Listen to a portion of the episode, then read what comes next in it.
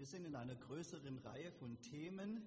Es geht grundsätzlich um die Frage, was ist denn eine Gemeinde? Was ist biblisch gesehen Kirche? Ja?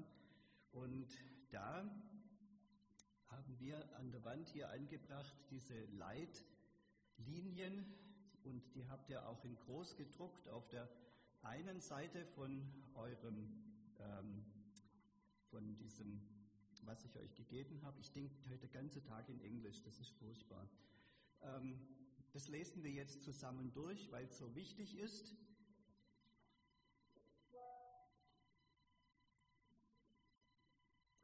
Eine Gemeinde muss aus Erfahrung die Gegenwart des Heiligen Geistes kennen.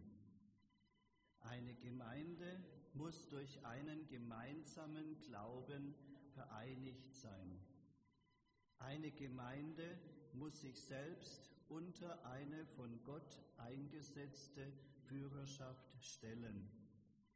Eine Gemeinde muss zu einer einheitlichen und lebendigen Gemeinschaft geformt werden. Eine Gemeinde muss ihre Glieder in der Schule der Jüngerschaft ausbilden. Eine Gemeinde muss eine klare und bedeutungsvolle Botschaft verkündigen. Eine Gemeinde muss Beständigkeit im Gebet haben. Eine Gemeinde muss im Bereich von Wundern leben. Eine Gemeinde muss freudig leiden und opfern.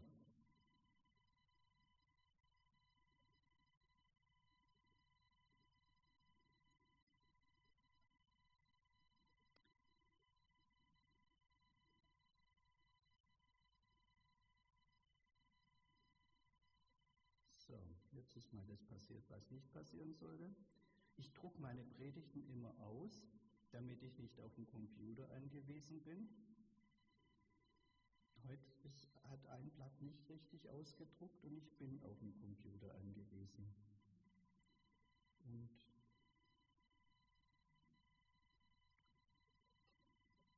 schauen wir mal, was kommt.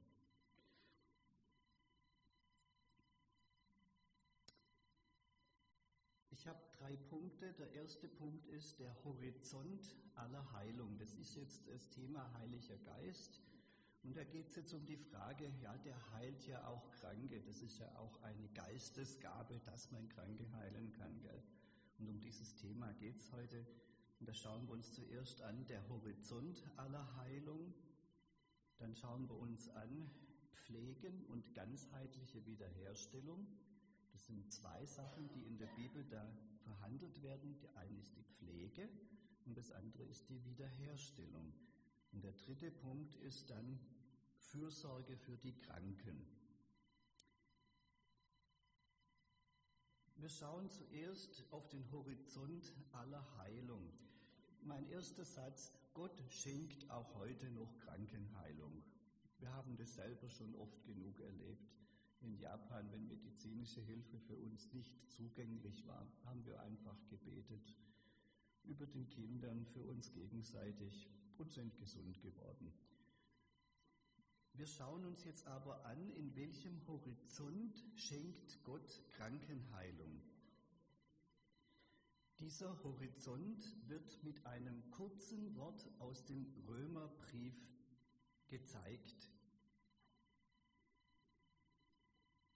Da ist meine erste, das könnte ich da haben gefunden. Naja. Hauptsache es klappt am Ende. Auf der Rückseite seht ihr die Bibelstellen ja alle schön angezeigt und da ist jetzt auch gleich Römer 6, Vers 23. Das ist der Horizont. Der Sünde Sold ist der Tod, die Gabe, da steht jetzt das Wort Charisma, gell? Das Charisma Gottes aber ist das ewige Leben in Christus Jesus, unserem Herrn. Das erste große Charisma ist der Herr Jesus und das zweite Charisma, das ist die, äh, das ewige Leben. Das sagt Paulus, dass der Tod ist der Sünde Sold. Das ist deshalb, weil äh, wir das verdient haben. Ein Sold oder ein Gehalt, ein Lohn ist das, was man verdient. Das haben wir uns verdient. Und Charisma heißt das ewige Leben hier dann, weil wir es nicht verdient haben. Das ist ein Gnadengeschenk, ein unverdientes und unverdienbares Geschenk Gottes. Wichtig ist nur beides. Tod und Leben hat Gott für uns bestimmt. Es liegt ausdrücklich beides in seiner Hand. Wir lesen in 1 Samuel 2, Vers 8, die Stelle habt ihr auch auf der Rückseite dort.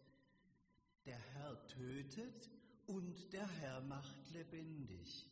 Er führt hinab zu den Toten und wieder herauf. Ja, beides ist in der Hand Gottes. Und mit jeder Krankheit erinnert uns Gott an unsere Schwachheit, viel Krankheit kommt aus körperlicher Schwäche, ja.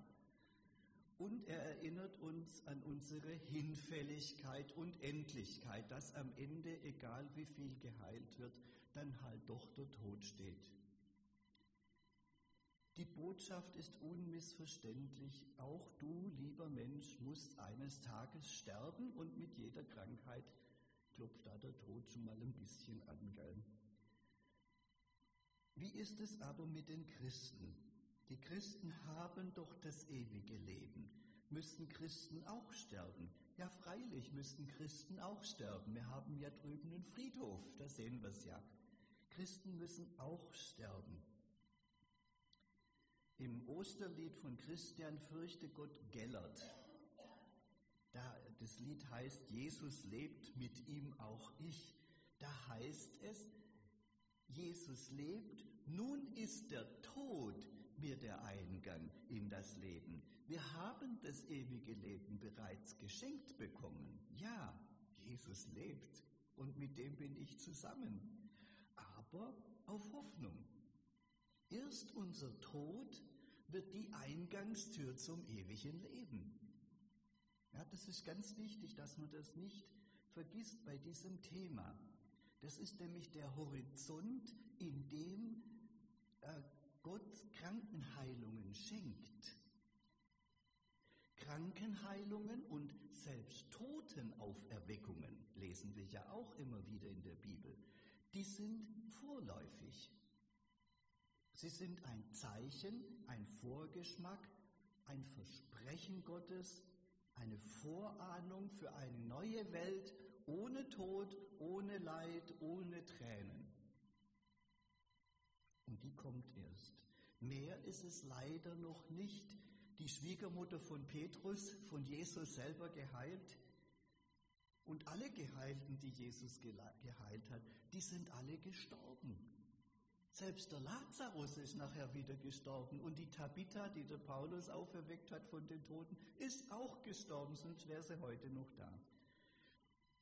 Richtig, Jesus will Heilung und Leben, aber um so viel tiefer und um so viel größer und vollkommener, dass es nicht in diese Welt reinpasst. Das braucht eine ganze Ewigkeit, dieses ewige Leben. Das passt nicht hier rein. Jesus hat das Problem der Krankheit radikal von der Wurzel her gelöst indem er unsere Sünde beseitigt hat. Aber das greift eben in dieser Welt noch nicht vollständig. Es beginnt voll und ganz, aber es wird nicht vollendet. Das ist ganz wichtig, das ist der Horizont aller Krankenheilung. Jetzt kommen wir zum zweiten Punkt, der heißt Pflegen und Wiederherstellen. Das Problem äh, mit dem Thema Krankenheilung ist auch hier wieder, dass es uns unsere Bibelübersetzungen schwer machen, zu verstehen, was gemeint ist. Im Griechischen gibt es nämlich da zwei grundsätzlich unterschiedliche Worte. Ich bin nicht so mit Griechisch, aber in dem Fall müssen wir es tatsächlich machen, dass wir es auch verstehen. Ich habe das euch alles auf der Rückseite abgedruckt, auch die griechischen Worte, gell, also dass, dass man das nachlesen kann. Da ist das erste Wort, das heißt Therapeio. Ah, das kennen wir schon, gell? Das ja, haben wir im Deutschen auch. Therapie oder therapieren. Was bedeutet es im ursprünglichen Griechisch? Da muss ich ehrlich sagen, da ging mir jetzt ein ganzer Kronleuchter auf.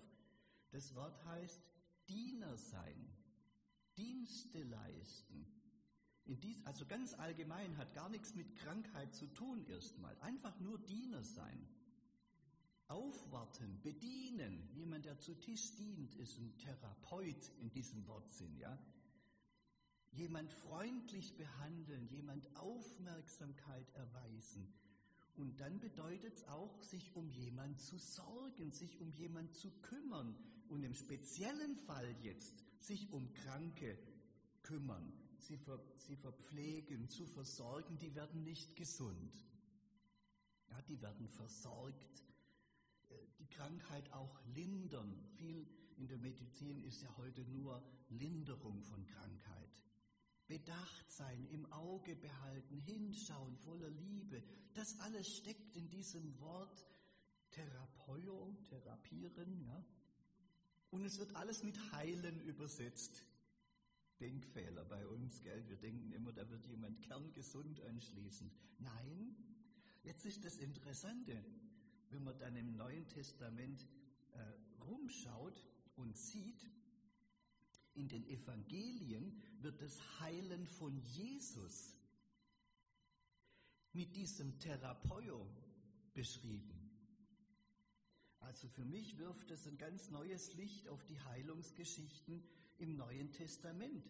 Das sind eben nicht Heilungsgeschichten im Sinn von, die Leute werden wieder ganz kerngesund und da ist gar nichts mehr an Krankheit sondern das sind mehr Geschichten, wie Jesus sich um die Menschen kümmert, wie er sie pflegt, wie er sie versorgt, wie er ihnen dient.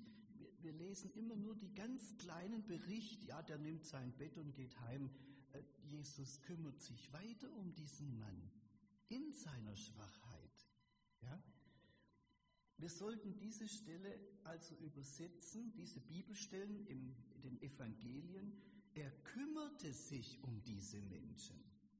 Jesus kümmert sich um Menschen auch in ihrer Krankheit. Gell? Das ist ganz wichtig, wenn jemand von euch halt nicht gesund wird. Dann ist der Jesus nicht weg, sondern dann steht er an deinem Krankenbett und dann begleitet er dich durch deine Dunkelheit. Der kümmert sich um Menschen. Auch die Heilungsgeschichten in der Apostelgeschichte verwenden dieses Wort. Meistens wird dort übersetzt, sie wurden gesund. Das ist aber falsch, falsch übersetzt. Es musste, müsste heißen, sie wurden versorgt. Das, ist, das heißt, von der ersten Christenheit an bis heute ist es die Aufgabe der Christen, Kranke zu versorgen. Und das ist ja auch die Grundlage von der Diakonie und so weiter. Das ist ein großer Dienst, aber es ist eben nicht dieser spektakuläre Heilungsdienst und Halleluja, ich brauche nie wieder einen Doktor. Eben nicht, sondern Jesus ist bei dir und versorgt dich. Warum nicht? Warum macht Jesus das nicht? Wie gesagt, es geht um was noch viel, viel Größeres. Und diese größere Sache, die wird nun mit dem zweiten griechischen Wort äh, ausgedrückt, Iaomai, da geht es um ganzheitliches Heilen. Wichtig, ganzheitliches Heilen. Nicht nur im Sinn von eine Krankheit heilen, sondern im Sinn von einen ganzen Menschen wiederherstellen, ganz machen. Gell, du kannst der gesündeste Mensch sein, und ein verzweifeltes Herz haben. Du kannst kerngesund sein und gottlos leben. Das ist da gemeint. Alles soll wieder ganz werden, wieder gut werden. Dazu gehört dann ausdrücklich die Befreiung von Fehlern und von Sünden. Da ist jetzt Jesaja 53 ganz wichtig, gell? Äh, das wird ja immer wieder zitiert im Zusammenhang mit Krankenheilung. Und da heißt es jetzt von Jesus, Jesaja 53, er ist um unserer Missetat willen verwundet und um unserer Sünde willen zerschlagen. Hier ist ausdrücklich nicht von körperlicher Krankheit die Rede, sondern von Sünde und Missetat. Die Strafe liegt auf ihm, auf dass wir Frieden hätten. Das ist das hebräische Wort für ganz sein, Frieden hätten. Durch seine Wunden sind wir geheilt.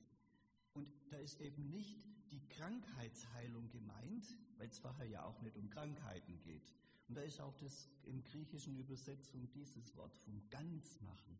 Durch seine Wunden sind wir ganz gemacht. Es ist viel mehr als nur körperliche Gebrechen.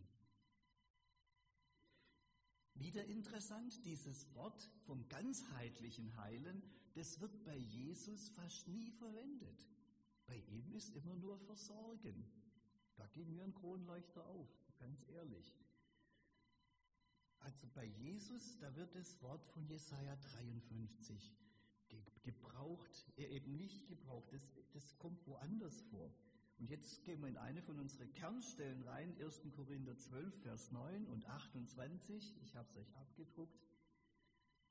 Da ist von einer spezifischen Gabe des Geistes Gottes die Rede, nämlich, äh, nur der übersetzt, gesund zu machen. Es ist wieder falsch übersetzt, sorry. Also, äh, wir müssen bedenken, da geht es um dieses Ganzmachen.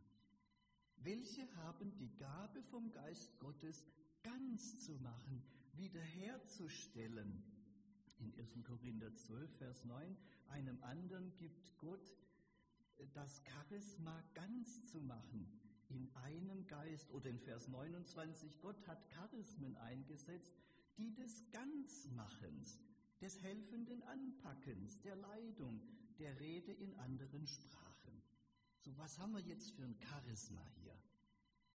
Das sind Menschen, die haben das Heil des ganzen Menschen im Blick. Nicht nur seine körperliche Gesundheit, sondern alles. Das sind Menschen, die können in dem Zuspruch des Evangeliums andere Menschen auf besondere Weise so ansprechen, dass sie heil werden von innen raus ganz werden, wiederhergestellt werden und dann regelt sich, das wissen wir aus der Psychosomatik, auch manches im Körper. Also das, sind, äh, ist ein wunderschöner Dienst, wenn jemand in, eine, in ein kaputtes Menschenleben, ob es jetzt körperlich sei oder auch anders, das Evangelium so reinsprechen kann, dass der Mensch wieder aufatmet und wieder, wieder ganz wird. Das ist gemeint in, äh, in der Korintherstelle. Ja? Also nicht eine körperliche Heilung, sondern viel, viel mehr. So, heißt es, dass die Christen dann gar nichts zum Thema Krankenheilung zu liefern haben? Weit gefehlt. Es gibt auch ganz spezifisch die Fürsorge für die Kranken. Das ist mein letzter Punkt. Äh, Markus 16 wird da angeführt, auf Kranke werden sie die Hände legen, so werden sie, äh, Luther übersetzt, so wird es besser werden. Nein, steht nicht in der Bibel, sie werden das Gute haben. Und was das Gute ist, das überlasse ich an dem Punkt dann gern Gott. Ich kenne viele kranke Menschen, die Gott auf Knien für ihre Krankheit danken. Ja, einer von denen ist der, ist der äh, Carsten Weiß, den kennen ja alle. Der sagt, ich bin so dankbar. Ja? Ich würde denken, warum? So viel schöner gesund zu werden. Nee, er sagt, das ist das Gute für mich. Das ist ein Riesenzeugnis, gell? Also, das ist auch kein Befehl, ihr, werdet, ihr müsst auf die Kranken die Hände legen, so eine Art Missionsbefehl zum Krankenheilung, sondern einfach nur, ihr werdet, es wird passieren. Es ist also nicht erlaubt, hier einfach mit Krankenheilung das gleichzusetzen. Ja, die werden, äh, die werden das Gute haben, sagt Jesus. Bei Matthäus 28 im Missionsbefehl fehlt die Krankenheilung äh, völlig. Da geht es um Jünger machen. Äh, bei Johannes geht es um Sünden vergeben als Missionsbefehl. Also ich denke, alles gehört zusammen. Äh, der Zuspruch der Sündenvergebung ist und bleibt der größte Dienst Jesus, Jesu. und auch der größte Dienst der Gemeinde. Trotzdem ist die Gemeinde als Leib Christi dazu berufen, in dieser Welt eine heilsame Gegenwart zu sein. Als das sollten unsere Kirchen bekannt sein. Du, da geht's dir gut. Da wird's wieder gut mit dir. Das sollten Kirchen sein, eine heilsame Gegenwart. Gott gebst, dass wir auch so eine Gemeinde sein dürfen. Und die christliche Fürsorge für die Kranken schließt damit die Medizin nicht aus, sondern ein. Wir sehen das in dem Wort Therapeio. Da ist auch die medizinische Hilfe ganz klar gemeint. Die, die christliche Fürsorge achtet den medizinischen Dienst. Aber sie erschöpft sich darin nicht. Sie geht weit über das hinaus. Also bitte nicht Tabletten verachten, gell? Die christliche Fürsorge für Kranke kann zur völligen Heilung von Krankheiten führen.